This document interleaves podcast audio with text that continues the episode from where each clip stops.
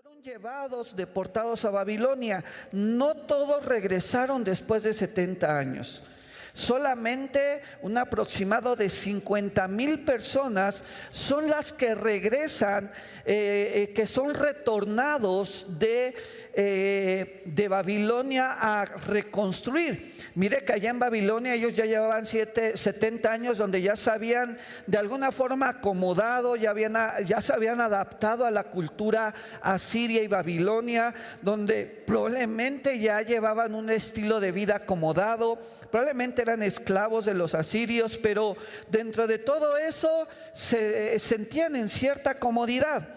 Pero mire que eh, hablando en el otro aspecto, muchos prefirieron quedarse en Babilonia allá en, en, esas tierras, del lugar de regresar a reedificar a Jerusalén.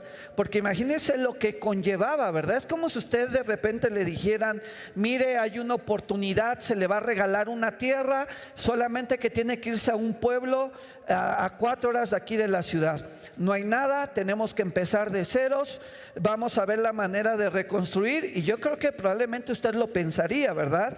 Porque pues ahora que usted ya tiene su casa, tiene un trabajo seguro, tiene a lo mejor la educación de sus hijos, tiene cierta comodidad, pero a lo mejor si lo vemos como un ejemplo, a lo mejor dentro de la ciudad, pues el estrés, el tráfico, el estilo de vida que se lleva, la inseguridad, pues de alguna forma no nos mantiene tan satisfechos como ahora lo podríamos pensar. Y nos dan una oportunidad que probablemente en esa ciudad hallemos esa seguridad que no encontramos dentro de la ciudad, esa paz y tranquilidad o ese bajo estrés que a lo mejor en la ciudad hay. Eso es de lo que de alguna otra manera los judíos que venían ahora de retorno, de regreso a Jerusalén para la reedificación del altar, de los cimientos del templo y de la ciudad, tuvieron que pasar. Yo me ponía en los pies eh, de estas personas y yo creo que era una decisión un poco difícil. Pero mire que eh, estas personas que son retornados tienen un propósito esencial en el plan de Dios. ¿Cuántos dicen amén?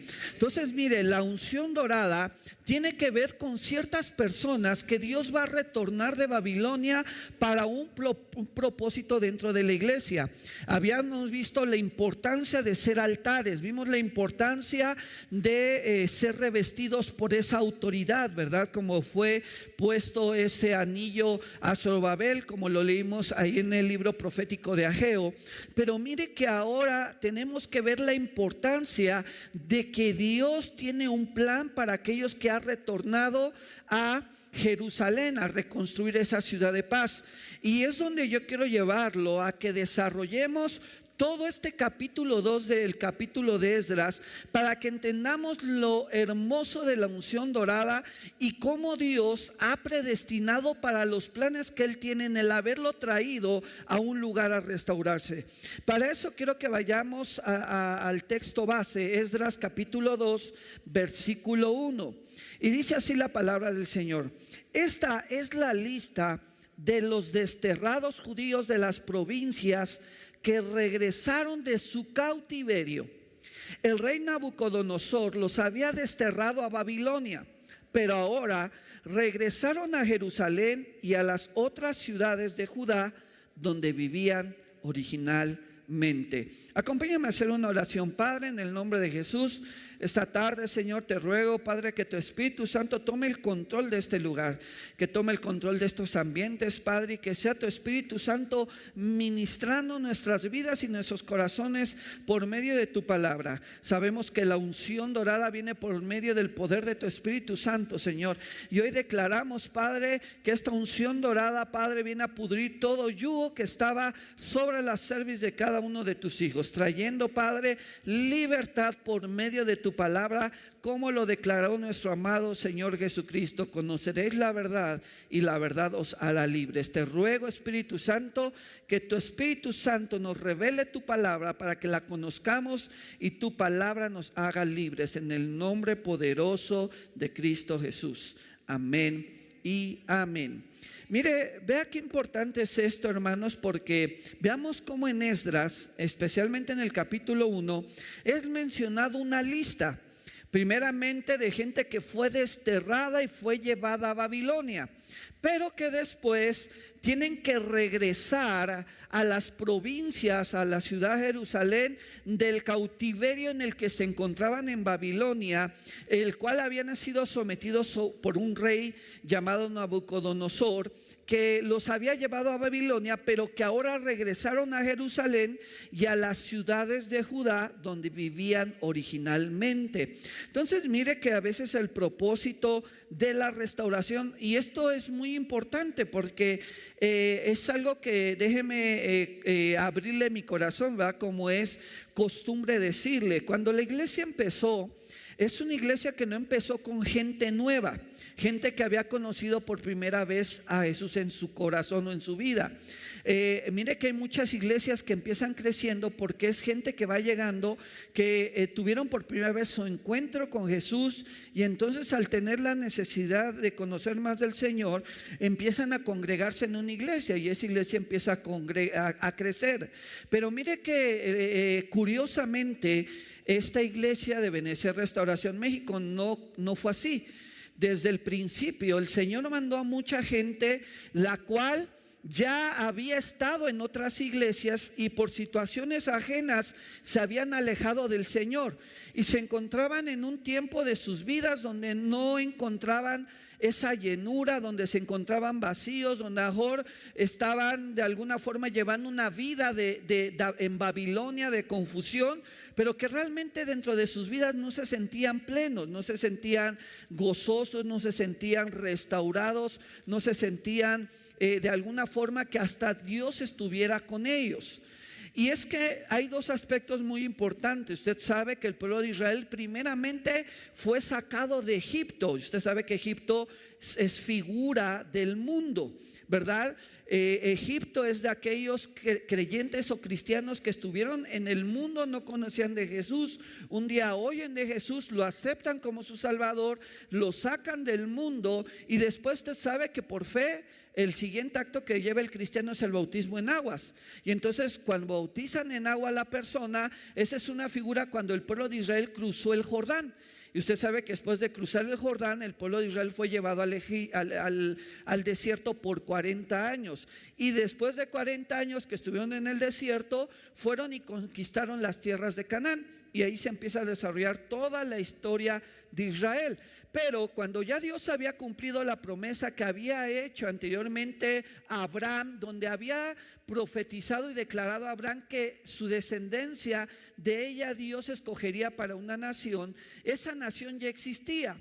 Y entonces ahora vemos en la historia de Esdras cómo es llevado el pueblo de Israel, ya el pueblo escogido por Dios, aquel que ya era reconocido por Dios como su pueblo a Babilonia. ¿A causa de qué? De la desobediencia. Y entonces estamos viendo cómo después 70 años regresa solamente cierta cantidad a Jerusalén para ser restaurado. Y es ahí donde yo quiero llevarlo a que usted comprenda esto. ¿Por qué? Porque es lo que yo le comentaba al principio. Cuando inicia la iglesia, la mayoría de la gente venía de llevar una vida de estar en el mundo, pero necesitaba restaurar su vida. Tenía que regresar a Jerusalén, a tener paz en su corazón tenía que regresar a, restaurarse y empezar a levantar un altar en su vida. Tenía que empezar a echar los cimientos, a levantar su templo. Pero ahora, hermano, mire, esto es lo más hermoso. Dios tuvo un propósito muy grande para traerlo a esta iglesia. ¿Cuántos lo creen? Le voy a decir por qué, porque eso es lo que hoy vamos a desarrollar esta tarde. Hay gente, yo sé que ahora aquí llegó primeramente conociendo al Señor Jesucristo, porque ya hay gente que ha llegado aquí, que aquí conoció del Señor, aceptó a Jesús en su corazón y ahora se congrega en la iglesia. Pero no tampoco eso es malo, eso es bueno porque vamos a ver cómo Dios tiene una predestinación para que usted llegara a esta iglesia de restauración. De hecho, de todos los congregantes, yo creo que la mayoría ya había venido de una iglesia, ya la mayoría había conocido del Señor Jesucristo, ya anteriormente había tratado de cambiar su vida, pero no le había sido posible. Pero para eso, entonces la unción dorada empieza a cumplirse normalmente en las iglesias de restauración, porque el propósito de Dios es traer ya no del mundo, porque Jesús lo sacó del mundo. Las cosas viejas pasaron son hechas aquí nuevas. El problema es que muchos creyentes no cambiaron su forma de vivir y muchas veces nos lleva el Señor a vivir a Babilonia, de nuevo al mundo, pero ahora a un mundo de confusión. Pero el Señor más adelante nos regresa para poder restaurar la ciudad de paz. Y ahí es donde yo quiero llevarlo, porque vea lo que dice el versículo 2. Sus líderes fueron quién? Zorobabel, Yeshua, Nemías, Seraías, Realaías, Mardoqueo, Bilsán, Mispar, Bigbai, Rehum, Bana. Y este es el total de los hombres de Israel que regresó de qué? Del destierro. Pero mire que yo ahí le subrayé una palabra muy importante, diga conmigo, líderes. Dios tiene que levantar líderes. La unción dorada es una unción que levanta líderes para empezar el proceso de la restauración de aquellos que han venido de la confusión, de aquellos que se alejaron del Señor y creían que su vida en Babilonia eh, eh, iba a ser mucho mejor que estar en Jerusalén. Pero mira que eh, tienen que el Señor levantar líderes para regresar y empezar el proceso de restauración. Usted y yo habíamos leído que solamente Zorobabel y Yeshua habían venido a levantar altar, ¿se acuerda? Vinieron y a Zorobabel es el que se le pone el anillo. En el sueño del profeta Zacarías, en el capítulo 3, vemos cómo al, sacerdote Josué eh, se les puesta nuevas vestiduras. Y entonces son, los nombres más mencionados dentro de la restauración de Jerusalén después de los 70 años que fueron eh, eh, llevados a Babilonia. Y, pero podemos darnos cuenta que no solamente Zorobabel y Josué son levantados para poder restaurar a, a Jerusalén, sino son levantados nueve personas más. A ver, quiero que usted me ayude. ¿Qué significa el número nueve? Hablando bíblicamente. A ver, los, ya los discípulos. ¿Eh? Ese es el ocho nuevos comienzos. ¿Pero qué significa el nueve? Dones. Muy bien, el nueve significa dones. Y es que, ¿sabe qué? Esto es muy importante, significan frutos, porque déjeme decirle esto, eh, si usted cuenta los nombres de los líderes que regresan, en total son 11. Pero de esos 11 líderes debemos de quitar dos, Zorobabel, que había sido puesto como príncipe porque él descendía de la línea de David y por eso le correspondía ser no rey, pero sí lo pusieron como príncipe en este tiempo de restauración. Y el segundo que hay que eliminar de esta lista es al sacerdote Josué, porque él fue traído para restaurar el sacerdocio y la adoración en el altar. Y entonces nos quedan nueve nombres. Esos nueve nombres, el cual significan dones, significan frutos, y que los trae el Señor para un propósito de la reedificación dentro de Jerusalén.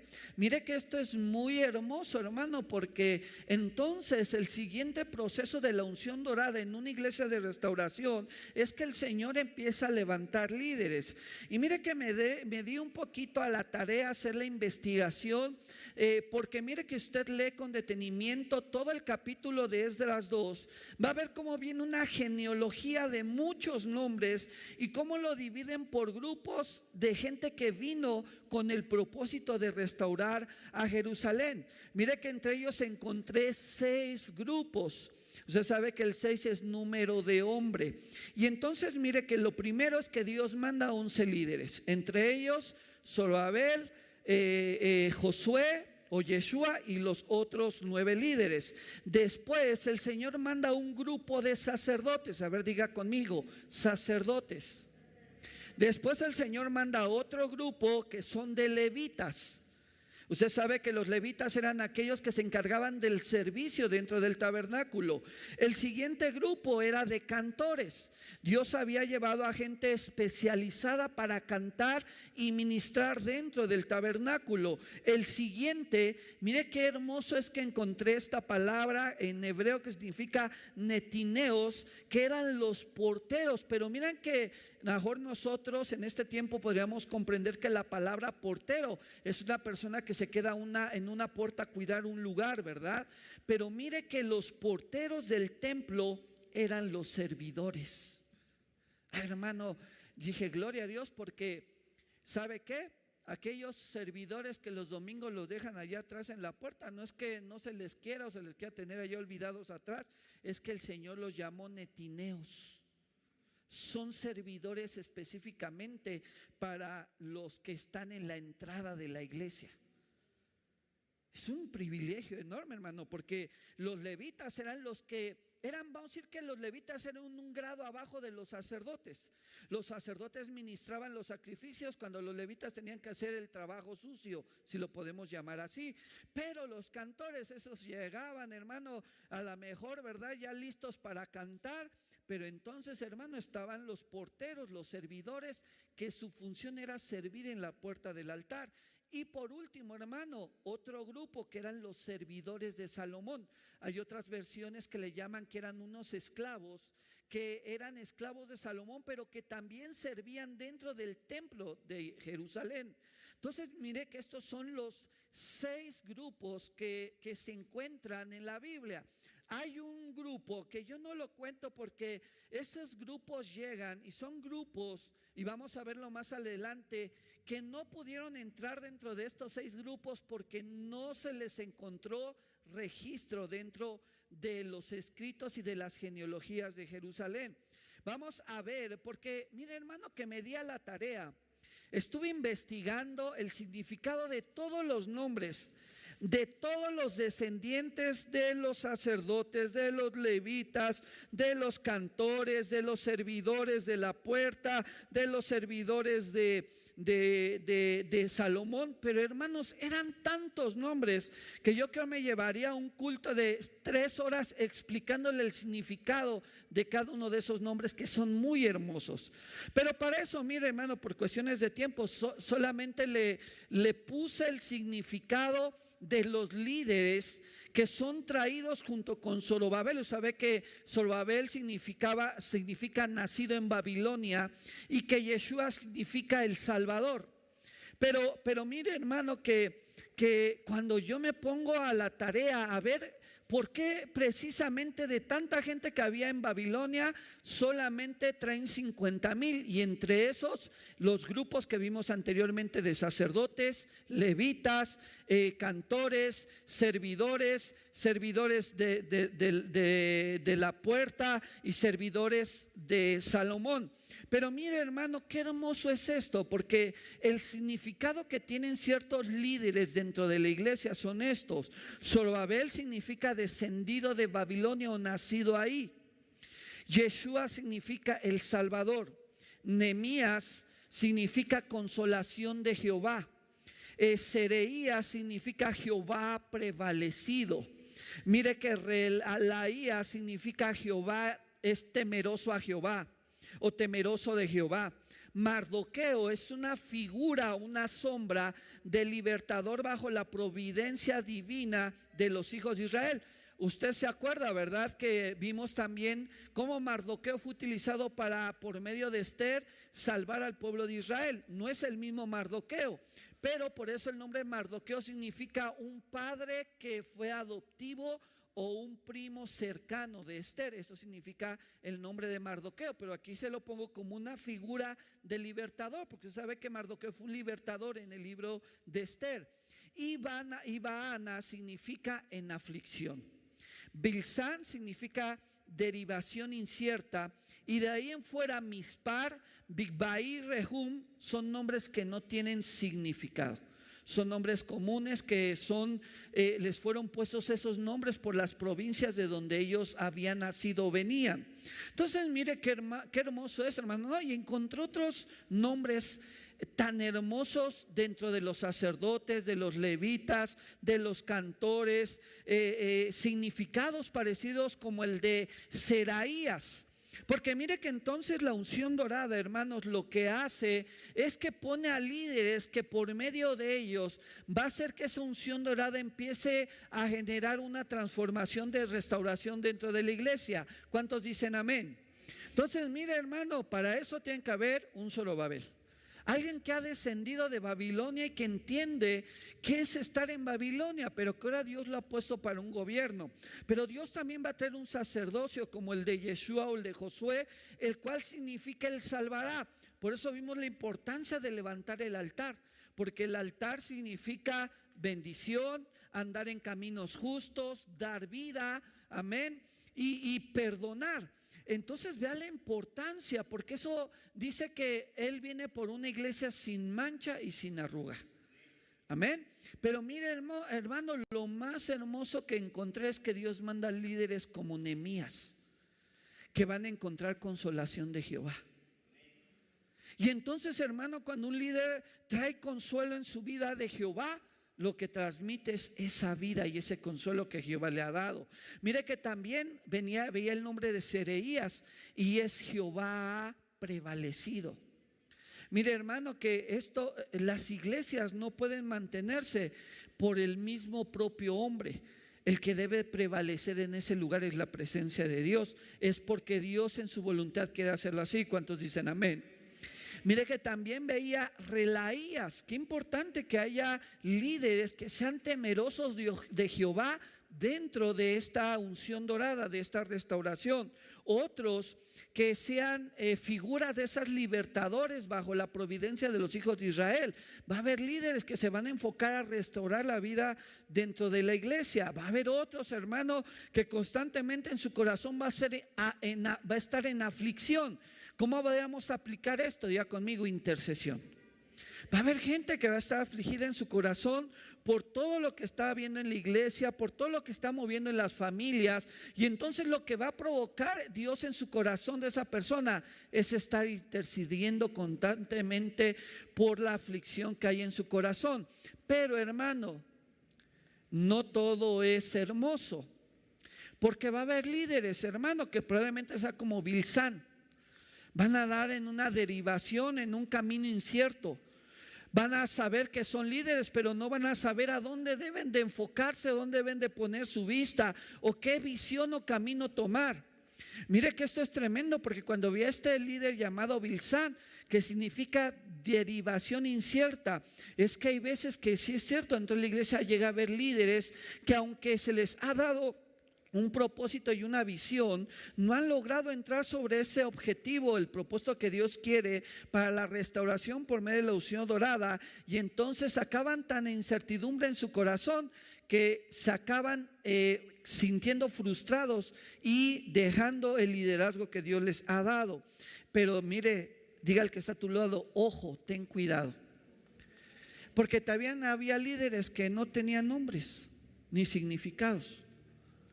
Quiere decir que a lo mejor Dios los puso para ayudar, pero al final no pudieron obtener o Dios no le pudo dar un nombre con un significado. ¿Por qué? Porque el propósito que Dios tenía en sus vidas, ellos no lo entendieron y no lo llevaron a cabo. Por eso, hermanos, quiero llevarlo al siguiente eh, punto que encuentro ahí en el libro de Esdras capítulo 2 sobre esta unción dorada. Vea lo que dice Esdras capítulo 2 versículo 58, lo puedo leer junto conmigo. Dice, en total, los sirvientes del templo y los descendientes de los sirvientes de Salomón fueron qué? 392 personas. Ah, hermano, mire que yo me asombraba porque podía darme cuenta qué importante que en una iglesia de restauración haya gente con un corazón de servidores. Mire hermano que el Señor Jesucristo nos, nos reveló el gran misterio del reino de los cielos. Déjeme decirle, el Señor, digo, nos reveló muchos misterios, muchas cosas que no se conocían del reino de los cielos, ni aún los judíos de la antigüedad. Pero déjeme decirle algo. Eh, usted sabe que en la antigüedad ah, hubo hombres adoradores, como Noé, como Abraham, como Enoch, como eh, hombres como Jacob, y mire que Jacob cuando tuvo un sueño y levantó un altar, porque en el sueño vio que había una escalera que se conectaba al cielo y veía cómo subían y bajaban ángeles, en ese lugar vio que se dio cuenta que ese lugar era bendito. Pero mire que nada más simplemente pudo ver cómo bajaban y subían ángeles. No se le reveló más allá del, trono de Dios. Pero mire que Jesús nos deja una pequeña revelación de, de, lo que es el trono de Dios en el Nuevo Testamento. Y usted sabe que uno de esos fue en la tercera tentación que el Señor tiene en el desierto. Cuando dice que lo lleva a lo más alto de un monte y le enseña todos los reinos de la tierra, el enemigo, Satanás, el acusador, que el Señor lo reprenda, dice que le dice el acusador a Jesús, si postrado me adorares, todos los reinos que ves delante de ti serán tuyos. Entonces, hermano, el enemigo en, su ignorancia, en su eh, falta de conocimiento, él le dice, mira, con que me des la pura adoración, porque usted sabe que eh, eh, Satanás, Lucifer, que el Señor lo reprenda, fue concebido por Dios para su adoración. Por eso la mentalidad del enemigo era, si postrado me adorares. Entonces, mire que eh, aún el enemigo, Lucifer, aún siendo creado como luz de la mañana para la adoración delante del trono de Dios, él nada más le fue revelada la adoración. Porque entonces, más adelante, el Señor Jesucristo le dijo, solamente al Señor tu Dios adorarás. ¿Y qué más le dijo? Y solo a Él servirás. Y entonces, hermano, vemos cómo después el mismo Jesucristo en el libro de Apocalipsis le revela al, al apóstol Juan cuando es inaugurado por Jesucristo el tabernáculo celestial. ¿Cuántos dicen amén? El, enemigo sabía que estaba el cielo y que solamente se le tenía que adorar al Padre. Y por eso, si postrado me adorares, todos estos reinos de la tierra que ves y te he mostrado serán tuyos. Pero mire que el enemigo no sabía la importancia y el poder del servicio. Porque entonces Jesús le dice, solamente al Señor tu Dios adorarás y solamente a Él servirás. Porque mire que el Señor Jesucristo ahí nos revela que en, el delante del trono del Padre, cuando ya todo se, esté, se haya cumplido, va a estar la adoración y va a estar el servicio en el tabernáculo celestial. ¿Cuántos dicen amén? Pero mire hermano, entonces lo que me estaba dando cuenta es que la unción dorada es que trae y prepara gente para el servicio. Mire que dentro de los que sirven aquí, si a lo mejor usted pensó que el servicio era una carga, no debe de verlo así, usted debe de verlo como que es una bendición. Porque qué tal si Dios lo escogió para que después usted no se llevado delante del trono de Dios a adorarle, sino se ha llevado al tabernáculo de adoración a servirle como, como servidor. ¿Por qué, hermanos? Porque vea, la unción dorada al retornar no solamente a los once líderes, ni a sacerdotes, ni a levitas, ni a los cantores nada más, el Señor dispone también a traer a un grupo de servidores del templo y de los sirvientes de Salomón. Gente que por el mismo rey Salomón habían sido puestos para servir en su propio templo. Esto quiere, hermano, mire, déjeme decirle, va, es que hay hermanos que de repente tienen tanto el servicio en su corazón que también en su corazón Dios les pone servir a los siervos. Pero lamentablemente, hermanos, cuando no tienen la mentalidad de la unción dorada, el primer expresión a veces que pueden decir, ah, es que esa persona es barbera. Esa persona se le quiere pegar al siervo para que entonces esa persona encuentre un favor hacia su persona en su ministerio. Pero déjeme decirle que no necesariamente así, porque había sirvientes de Salomón. Había gente que dentro del templo le servían al rey Salomón cuando él iba a presentar sacrificios. Y más adelante, ahora en el retorno, tienen que traer no solamente a los servidores del templo, sino a la misma gente que le servía a Salomón dentro del templo. Entonces, hermanos, la unción dorada no solamente va a traer un líder, no va a traer solamente sacerdotes, ni cantores, ni va a traer ni levitas, sino también va a traer servidores al templo de Dios. ¿Cuántos dicen amén? Y hermano, yo veía esto y entonces, hermano, usted lo ve como una coincidencia cómo, cómo se ha estado edificando por medio de la gracia de Dios esta iglesia. Porque hermanos, somos una figura de esta unción dorada. Somos una figura de cómo Dios ha ido levantando esta iglesia de restauración. ¿Cuántos dicen amén? Denle un fuerte aplauso a nuestro Señor Jesucristo. Porque mira hermano, Él es bueno y para siempre son sus misericordias. Yo me asombraba y decía, Señor, es que esa es una sombra de figura de lo que Dios está haciendo en este lugar. Pero vea lo que dice Esdras capítulo 2 versículo 59. Otro grupo regresó en esos días de las ciudades de Telmela, de Telharsa, de Kerbub, Adam e Imer. Sin embargo, ni ellos, a ver, léalo conmigo esa parte. Sin embargo, ni ellos, ni sus familias pudieron demostrar que eran descendientes de Israel. hermano, qué tremendo. Viene un grupo de 50 mil personas. Dios los retorna a Jerusalén para ser restaurados, para restaurar el tabernáculo, el altar, restaurar el templo, echar cimientos, restaurar la ciudad, tener una ciudad eh, donde la presencia de Dios va a venir a morar, un lugar donde adorarle. Pero entre eso hay gente que de repente se acerca y son familias que llegan de, ciertos lugares y dicen, nosotros queremos estar aquí. Pero ¿sabe qué pasa? Que empiezan a investigar y entonces le dicen, no, ustedes no son israelitas, ustedes no pueden ser parte de nosotros. Y entonces llegan estas familias dicen, ¿cómo no? Si nosotros venimos de estas ciudades que están alrededor de Jerusalén, dicen, sí, pero no son de Israel no fueron escogidos por Dios.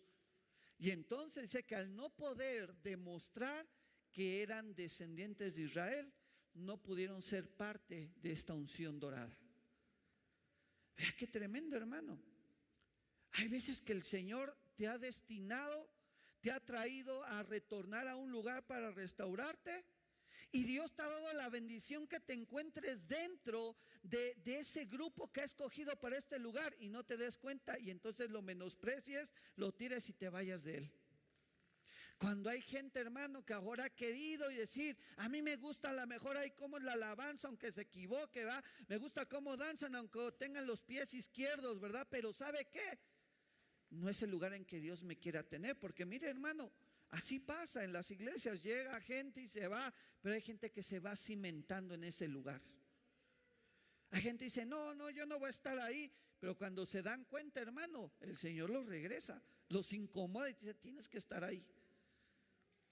Porque hermano, cuando Dios tiene una unción, Dios lo va a predestinar a traerlo al lugar que Dios le quiere restaurar su vida. Porque probablemente habiendo tantas iglesias, esas iglesias Dios no las quiere para usted restaurarle su vida, lo quiere aquí. ¿Cuántos dicen amén? Pero debe tener cuidado y darse cuenta.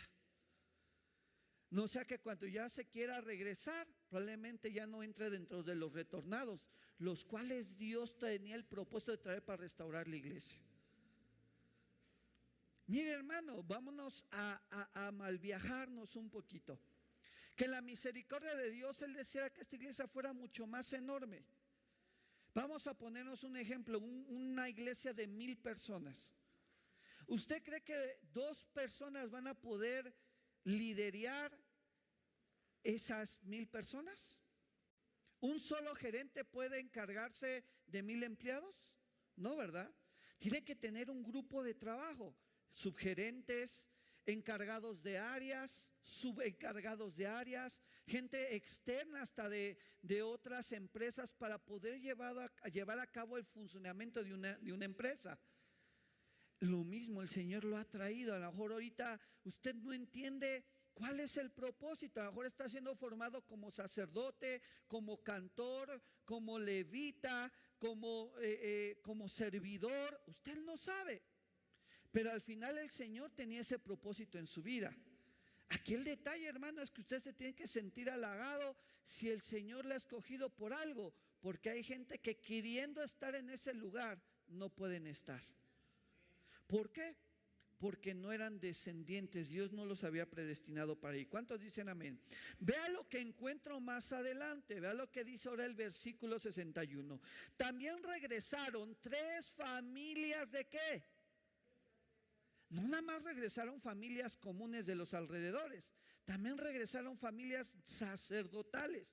Y vea lo que dice, Abaía, Cos y Barzilai.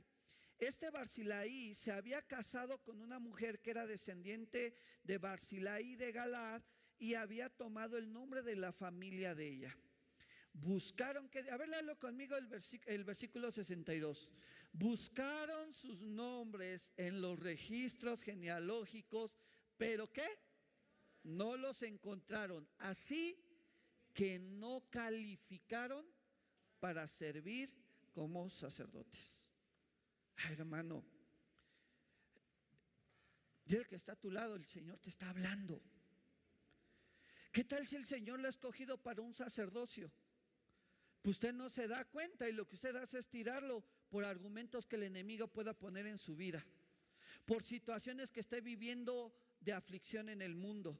Y del lugar de decir, Señor, gloria a Dios, ahora estoy siendo afligido en mi vida, en mi corazón, porque tengo que ser perfeccionado para el sacerdocio del cual me has llamado. Entonces lo que haga es tire la toalla. Y hay otros que van a llegar. Yo sí quiero ser parte de ese sacerdocio. ¿Qué debo de hacer de ese sacerdocio? Pero el Señor de repente decir, no, no te encuentras dentro de la genealogía que yo he dispuesto para Ebenecer Restauración México.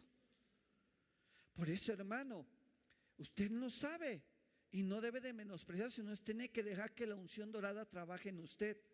Porque si no puede ser que su nombre ya no se sea encontrado dentro de los hombres que va, el Señor ha repatriado de Babilonia a Ebenecer Restauración México. ¿Cuántos dicen amén? Denle un fuerte aplauso a nuestro Señor Jesucristo. Mire, hermano, eso es tremendo, vea lo que dice el versículo 63. El gobernador les dijo que no, no eh, perdón, el gobernador les dijo que no comieran de la porción de los sacrificios que correspondía a los sacerdotes hasta que un sacerdote pudiera consultar al Señor sobre ese asunto por medio del Urim y el, turi, y el Tumim, o sea, el, el sorteo sagrado. Mire que dentro, dentro de lo que Dios establece en el tabernáculo de Moisés, Dios pone un tipo de, de consulta eh, muchos lo catalogan como adivinación, porque lo que tenía que hacer es que un sacerdote, ponga atención, solamente el sacerdote del templo, uno en específico, había dos piedras que se encontraban dentro del pectoral. Uno entre ellos era el urín y el tumim. Eran dos piedras que por medio de ellas el sacerdote tenía que echarlas y echarlas como a suerte. ¿Para qué? para que Dios le revelara cuál era el propósito dentro de las ofrendas de sacrificio del sacerdocio.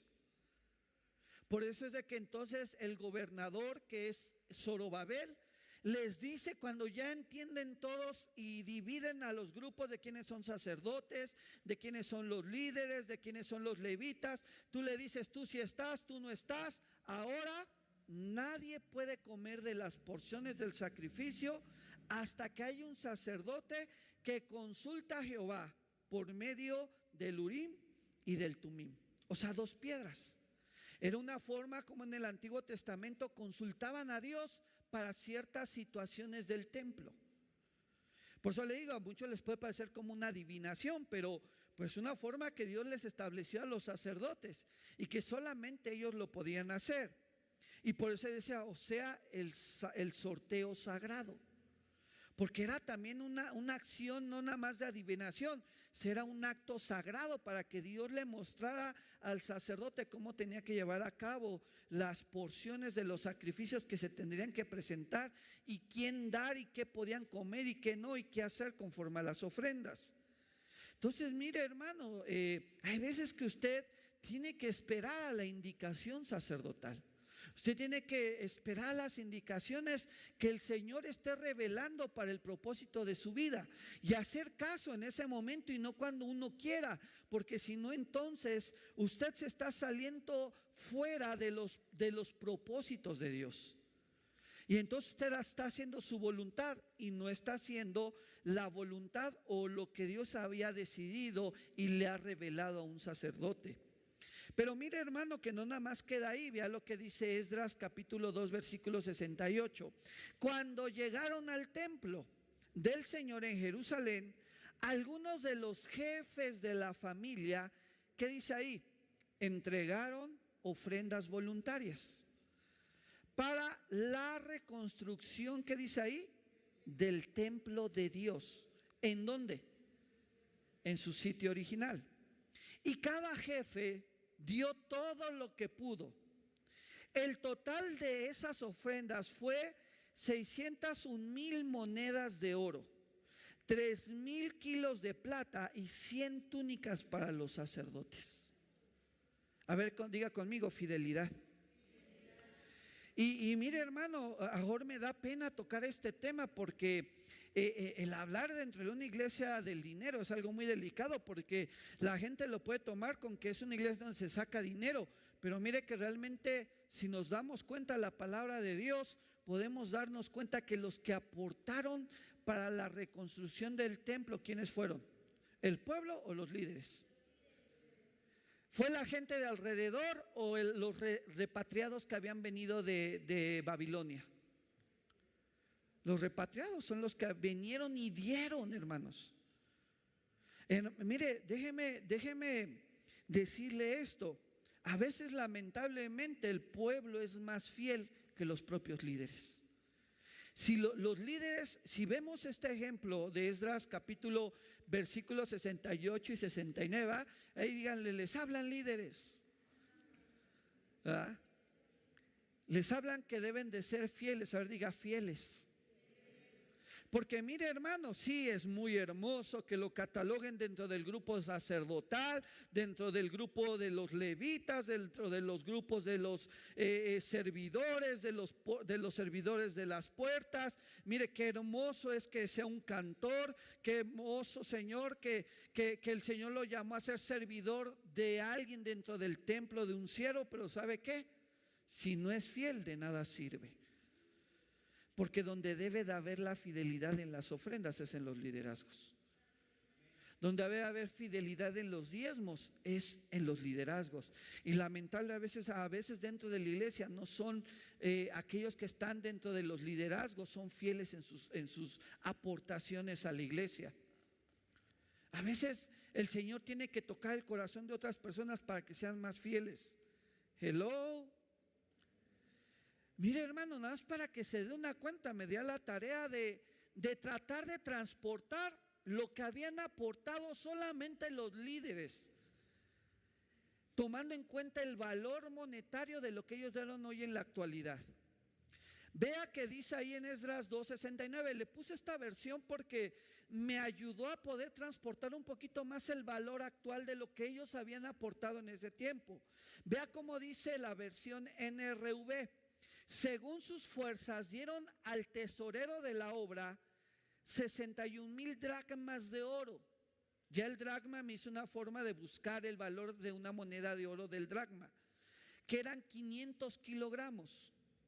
Entonces, mira hermano, eh, ya investigando y haciendo cuentas, 500 eh, kilogramos por mil gramos, usted sabe que un, un kilo trae mil gramos, da en total 500 mil eh, gramos de oro. Si aproximadamente el oro en la actualidad está en 1.248 pesos un gramo, si multiplicamos los 500 mil por los 1.248 pesos que vale un gramo en la actualidad del oro, da en total cuánto? 624 millones, 624 mil millones de pesos. Solamente los líderes aportaron eso. 624 mil millones de pesos. ¿Se imagina cuánto es eso? Ahora, hermano, ese es el puro oro. Ahora vámonos a ver lo que corresponde a la plata. Dice que eran tres mil kilos. Y si multiplicamos tres mil kilos por mil gramos que tiene cada kilo, nos da 3 millones de gramos de plata. Esto multiplicado por 18 pesos punto 32 que está el gramo de plata. ¿Sabe cuánto da en total? 54 54 mil 960 millones de pesos. Ahora, sumando todo, ah, mire, y ahí dice que aparte 100 túnicas sacerdotales. Hermano, mire que no encontré por dónde sacar cuentas de la túnica sacerdotal, pero si sacáramos cuentas, créame que se aumentaba ahí la vaquita, como diríamos. Pero mire que nada más en total del puro oro y plata, hermano, ¿sabe cuánto aportaron los puros líderes para la reconstrucción del templo de Jehová? 678 mil 960 millones de pesos. Hermano, mire que, que el aeropuerto, el nuevo aeropuerto se queda cortito. Dicen que va a quedar bien bonito. Hermano, vean, y aún así leímos que cuando los ancianos vieron construido el templo, lloraron de que dijeron, no, no tiene la misma gloria, no es del mismo tamaño, no tiene los mismos lujos. Imagínense cuánto había aportado el pueblo, cuánto había aportado de los tesoros de Salomón, de su padre David, todo el dinero y la fortuna que se gastó para construir el primer templo que fue el de Salomón. Pero usted vio, ¿verdad? Que uno de los problemas del hijo de Salomón, Robán, ¿cuál fue? Que fueron y le dijeron, Señor, no quítanos carga como la puso tu padre y que nuestra carga sea menor, porque nos cobran muchos impuestos, nos piden muchas ayudas, ¿verdad? Pero le tomó mal consejo y pidió mal consejo a Robam y en lugar de liberar sus cargas, ¿qué hizo? Cargarle con más cargas. ¿Pero a quién fue? ¿A los ancianos o al pueblo? Fue al pueblo, hermanos. El problema es que a veces, en lugar de que los líderes sean fieles en sus diezmos, en sus ofrendas, a veces lamentablemente el pueblo es el que lleva la carga que no debe de llevar. Hello, ¿siguen ahí? Los líderes, ¿va? Vean lo que dice Esdras capítulo 2 versículo, versículo 70. Entonces los sacerdotes y los levitas y los cantores y los porteros y los servidores del templo y algunos miembros del pueblo, ah, diga conmigo, ahí entró el pueblo. Ahí entró la iglesia. ¿Qué dice ahí? Se establecieron, diga conmigo, se establecieron. Eh, a veces, hermano, aquellos, vea importancia, yo lo estoy hablando en general. Si los líderes no se establecen bien fundamentados dentro de la iglesia, va a ser difícil que el pueblo de Dios se establezca dentro de la iglesia. Porque Dios es un Dios de orden y vea lo que dice ahí. Y en la aldea de Jerusalén y el resto de la gente regresó a sus respectivas ciudades por todo el territorio de Israel. Mire, esta es una figura, hermano, porque usted pues, no se va a quedar a dormir aquí a la iglesia, pero pues usted regresa a su hogar. Y yo creo que si el Señor ha hablado en la iglesia, en su vida, y lo ha libertado en la alabanza, en la adoración, su vida ya es diferente en su casa. El Señor ha hecho un cambio en su mente, en su corazón, que cuando regresa a su ciudad, transmite lo que Dios hizo en su vida ese día. Bueno, no sé si así sea, pero a veces para mí así es. Y, ya nuestra vida no llega a ser lo mismo. Pero porque ya la gente se establece. Cuando la gente se estableció en la iglesia y es fiel cada domingo. Y usted aquí, créame que yo lo sé y usted no viene aquí a perder el tiempo, ¿verdad? Porque lo podría bien perder viendo el fútbol, yendo al tianguis, eh, durmiendo, ¿verdad? estar en camita, ahorita abrigado con este frío, pero usted decidió venirse a establecer en la casa de Dios? ¿Ha usted permanecido siendo fiel, estableciéndose en la casa de Dios? Porque usted quiere una restauración en su vida. ¿Cuántos dicen amén? Porque la unción dorada lo quiere restaurar. Y mire, hermano, por eso le decía, es que todo eso es una figura, hermano, porque en serio que si contáramos eh, a toda la congregación y les preguntamos personalmente, ¿son contados del pueblo que, que se han injertado esta iglesia? cuando han conocido por primera vez al Señor en su corazón. Todos los demás vienen de otras iglesias y, y, el Señor diga, diga al que está a tu lado, si eres de esos, te trajo a restaurarte. Si eres de esos, la unción dorada te va a transformar. Le voy a pedir al grupo de alabanza que pase, por favor. Porque mire, hermano, Efesios capítulo 1, versículo 11. Lo pueden leer conmigo, es un versículo muy hermoso. Y déjeme decirle porque esto el Señor le habla a su vida esta tarde. Estas palabras, hermano, el Señor se las está hablando a su corazón. Y mire, está Dios de testigo, porque usted dice que usted sabe que la Biblia dice que no vamos de jurar en Dios en vano. Pero hermano, en la mañana el Señor me habló en este versículo. Yo ayer en la madrugada, dos, tres de la mañana, terminé la enseñanza. Eh, llevo un programa en el cual los diseño, hago los diseños de los versículos. Ya la había dejado lista, hermanos. Con el último versículo que leímos, ¿verdad? Con eso iba a concluir mi enseñanza. Pero en la mañana el Señor me habla por medio de Efesios capítulo 1, versículo 11. Y entonces dije, esta palabra es para la iglesia de Benecer Restauración México. Esta palabra del Señor que hablar hoy a su vida porque la unción dorada quiere venir sobre usted. Lo puede leer junto conmigo. Dice la palabra es que lo que confiese con sus labios, eso él hará en sus vidas. Vea lo que dice Efesios capítulo 1, versículo 11. En él asimismo tuvimos una herencia, habiendo sido predestinados conforme al propósito del que hace todas las cosas según el designio de su voluntad. Gloria a Dios. Déjeme parafraseárselo. En Él mismo, en el Padre, en el Hijo y en el Espíritu Santo, usted ha tenido una herencia. Hemos visto los martes en el libro de los Romanos que hablaba que unos son herederos y otros son coherederos en Cristo Jesús. Pero hermano, déjeme decirle que aún siendo usted ya un heredero por Cristo, un heredero del reino de los cielos, ¿sabe por qué es heredero del reino de los cielos? ¿Quiénes son los que le heredan a un hijo? Los padres. Y Jesús, déjeme preguntarle, Jesús, ¿qué autoridad o qué potestad le ha dado a usted de ser llamados hijos de Dios? Esa autoridad, esa potestad que Jesús le ha dado, ya lo ha hecho heredero de Cristo. Ya lo ha hecho heredero del Padre, perdón.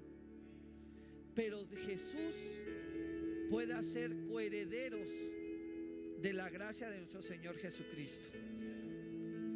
Esos coherederos, hermanos, son aquellos, como dice ahí, que ya habían sido predestinados. Hay otro versículo que dice fueron predestinados desde la fundación del mundo, desde el vientre de sus madres.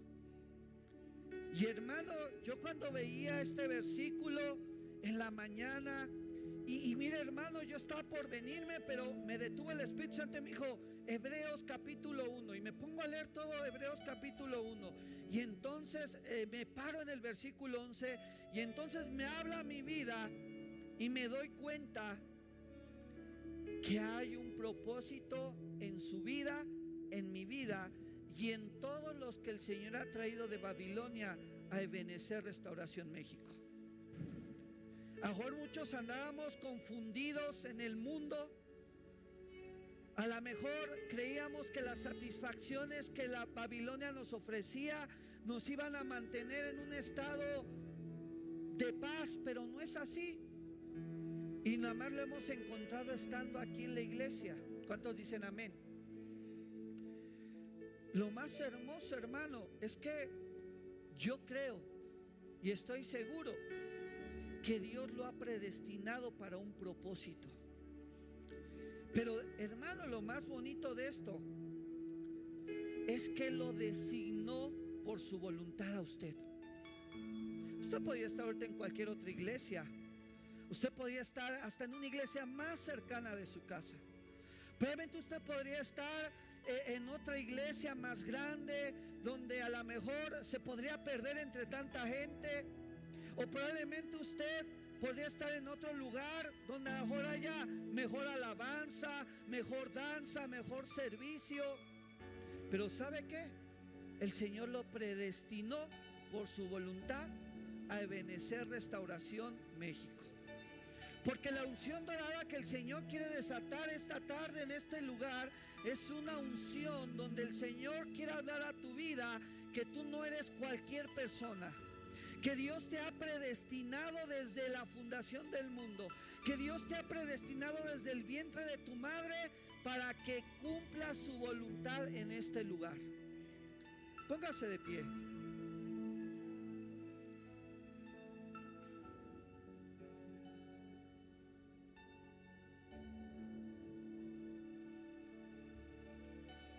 Cierre sus ojos. Mire, yo no sé, a lo mejor,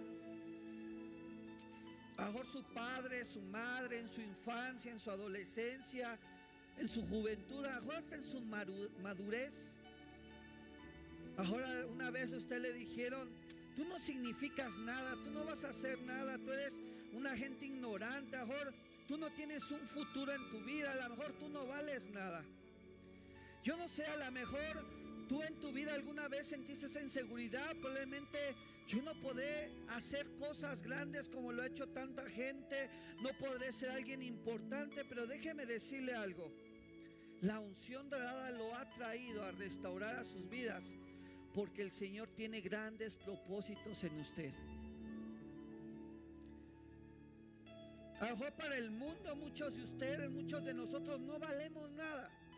A para el mundo, muchos para, para muchos de nosotros no vamos a hacer grandes cosas, pero déjeme decirle algo, para Dios, Dios le va a hacer hecho su voluntad en su vida.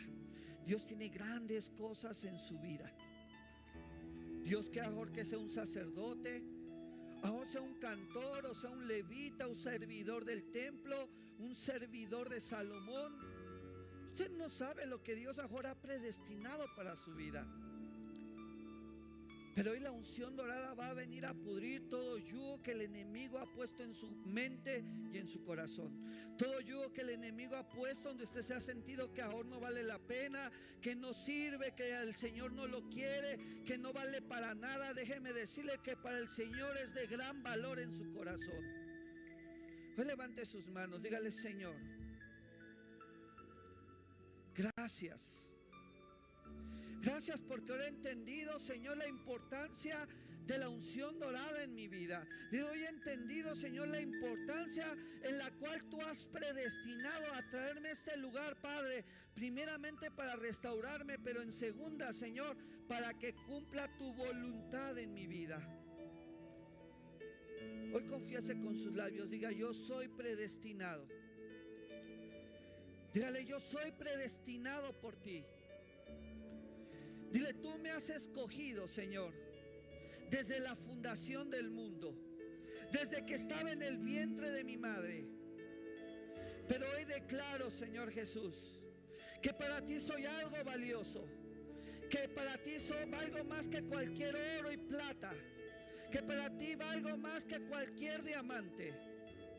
Porque de tantos que están confundidos en el mundo, tú me has traído a restaurarme, Señor.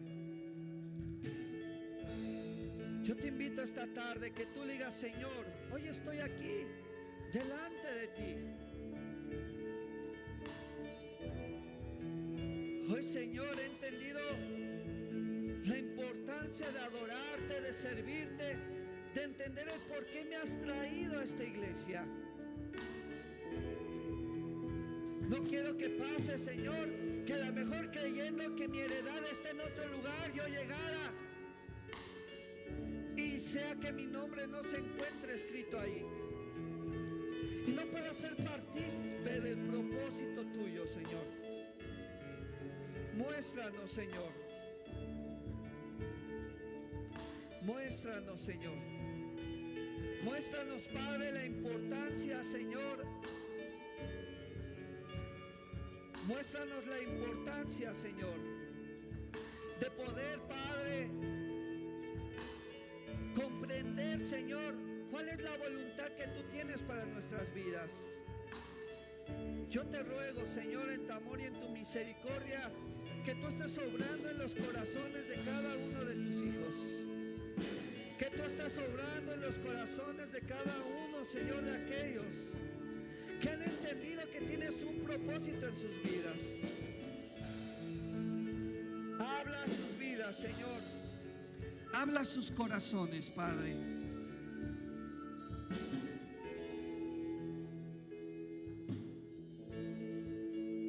Hoy por eso queremos adorarte, Señor.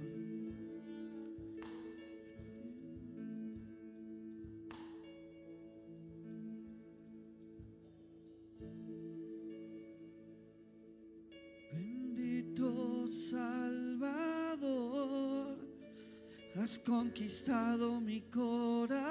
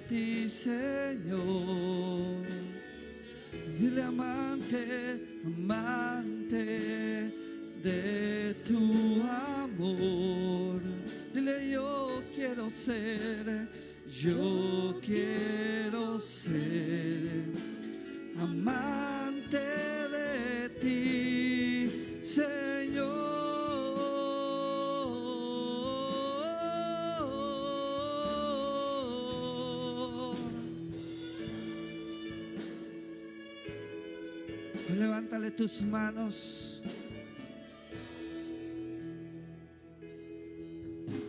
Bendito Salvador, has conquistado mi corazón, has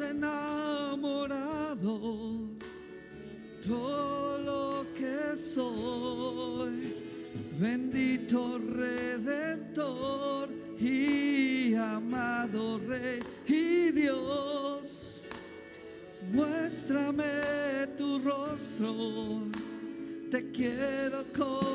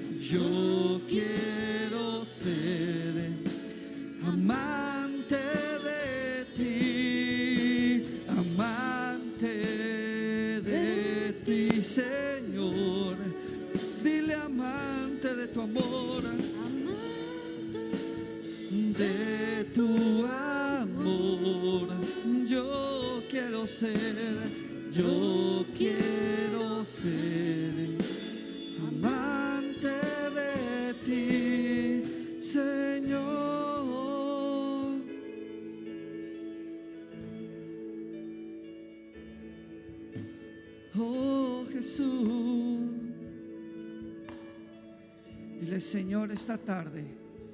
Esta tarde, Señor, he entendido la importancia de adorarte, he entendido la importancia de servirte.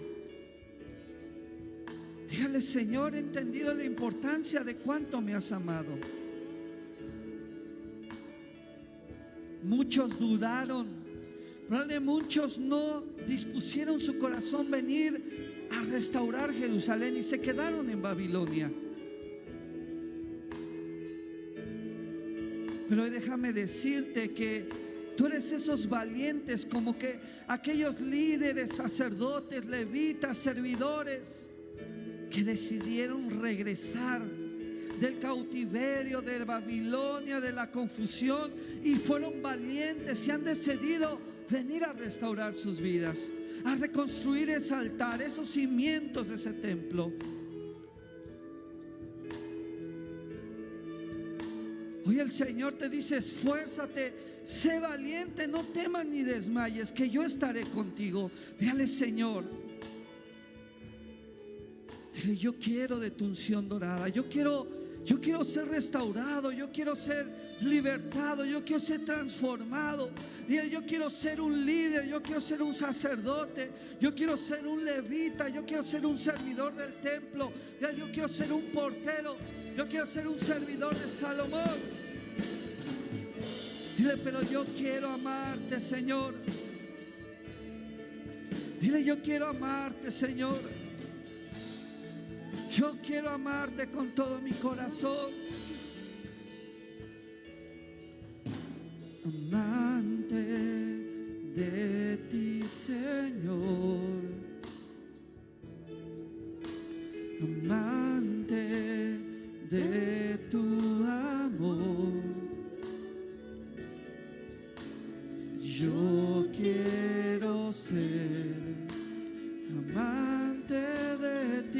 amante, amante de ti, Señor.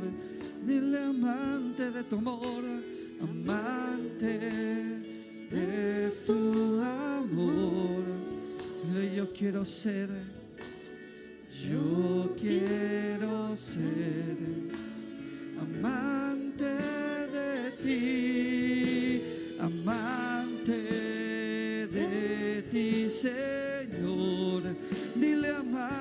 tu amor, amante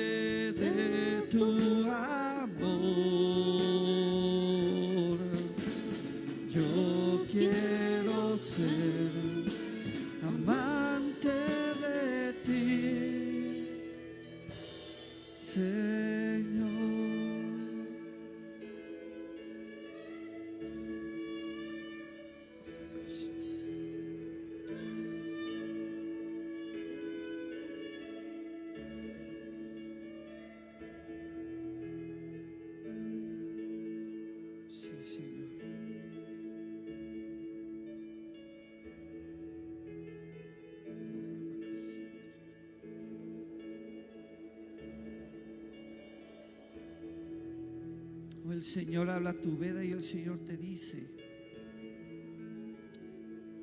habías pensado que yo no te amaba porque a lo mejor creías que te había abandonado, dice el Señor. Mejor creías que tú no te encontrabas de aquellos dentro a cuales yo amo, pero déjame decirte que te has equivocado.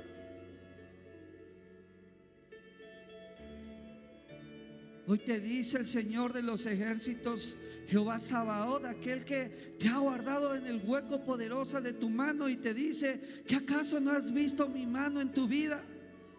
Dice el Señor.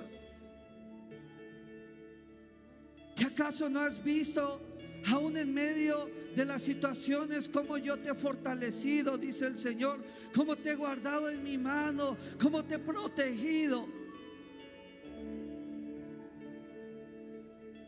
No has entendido que yo te he predestinado, dice el Señor. Yo quiero hacer mi voluntad, dice el Señor, pero hoy no te has dejado formar por mis manos. No te has dejado moldear, no has dejado hacer mi voluntad y hacer un orden nuevo de tu vida, dice el Señor. Hoy te invito a que tú en tu corazón dispongas a buscar de tu presencia a buscar de su presencia.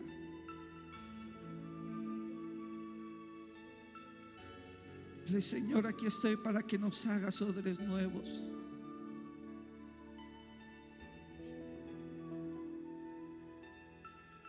Perdónanos, Señor, si lo que nos ha faltado a lo mejor es amarte cada vez más. Perdónanos si a lo mejor hemos sido, Señor, indiferentes. O perdónanos si a lo mejor no nos hemos dado cuenta, Señor, de cómo nos has puesto tu mano poderosa sobre nosotros. Perdónanos si hemos descuidado tu presencia. Perdónanos si hemos sido infieles delante de ti, Señor. Perdónanos, Señor. Queremos ser desechados, Padre. No queremos ser llevados de nuevo cautivos, Padre, a Babilonia. No queremos ser llevados, que lleven, sean llevados nuestros corazones en confusión.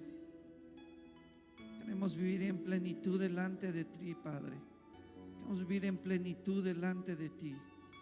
Restauranos por el poder de tu Espíritu Santo. Transfórmanos, Señor.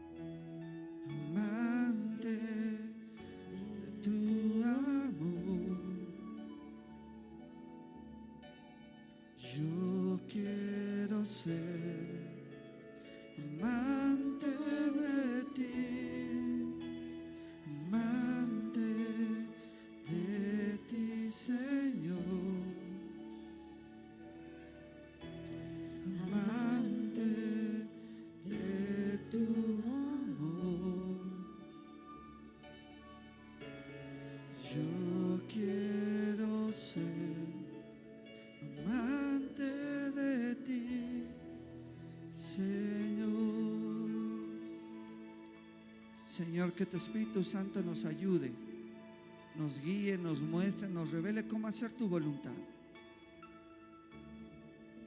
Que aún, Señor, nos haga entendidos de ver cómo te manifiestas en nuestras vidas. De ver, Padre, cómo tu mano poderosa nos sostiene, cómo nos guarda aún en medio de la aflicción, de la prueba, de la hambruna, de la enfermedad. Abre nuestros ojos para ver tu soberanía hacia nuestras vidas. Gracias, Padre, gracias, amado Señor Jesucristo. Gracias, Espíritu Santo, porque han sido fieles, a pesar de que ahora nosotros hemos sido infieles hacia ustedes. Gracias porque, Padre, aún en tu misericordia, Señor, a veces haces descender tu presencia. Si no fuera por ti, amado Señor Jesucristo, que tú abogas delante del Padre por misericordia hacia nosotros. Y Espíritu Santo, ¿qué sería de nosotros si no fuera por tu hermosa presencia? Que nos consuela, que nos edifica, que nos vivifica, que nos trae juicio para regarguirnos del pecado en nuestros corazones. Sin ustedes estaríamos perdidos en estos tiempos tan difíciles, en estos tiempos de incertidumbre, en esos tiempos de dolores de parto. Aún tú has derramado de tu amor y de tu misericordia en nuestras vidas. Que nos podamos ir contigo, Señor, porque si esto es sufrimiento, ¿qué será en los tiempos de la gran tribulación? ¿Qué será, Señor, de los últimos tiempos, Padre, si no estamos contigo, si tu presencia no está con nosotros? Gracias, gracias, Padre. Gracias por, por tenernos esa misericordia como iglesia. Por desatarnos de esta unción dorada, Señor, tú quieres para nosotros como iglesia. Gracias. En el nombre poderoso de Cristo Jesús. Amén y amén. Denle un fuerte aplauso al Señor Jesucristo. Él es bueno y para siempre son sus misericordias.